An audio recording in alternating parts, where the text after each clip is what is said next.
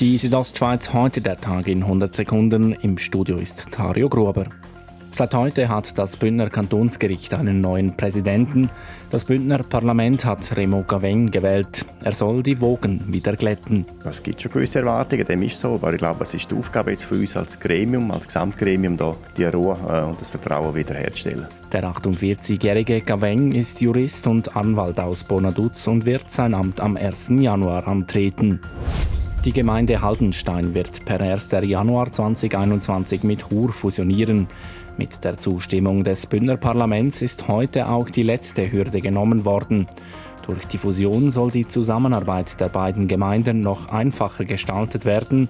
Schon heute gibt es beispielsweise bei der Oberstufe oder beim Forstbetrieb eine Zusammenarbeit zwischen Chur und Haldenstein. Bei Brienz im Albulatal ist der Berg in Bewegung. Einige Häuser sind deshalb bereits beschädigt. Wenn der Berg nicht gestoppt werden kann, bleibt nur eines, das Dorf muss umziehen. Laut Gemeindepräsident Daniel Albertin sei dies möglich. Rein theoretisch hätten wir Bauland vorhanden. Aber ob das Bauland auch den Anforderungen der direkt Betroffenen entspricht, das ist natürlich wieder eine andere Angelegenheit.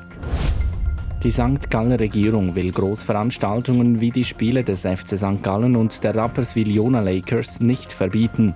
Gesundheitsdirektor Bruno Damann sagte heute an einer Medienkonferenz, die Schutzkonzepte sind so gut, dass wir bis jetzt noch keinen Fall kennen, bei dem sich eine Person an einem Match angesteckt hat. Das heißt, in St. Gallen bleiben Großveranstaltungen mit mehr als 1000 Personen weiterhin erlaubt.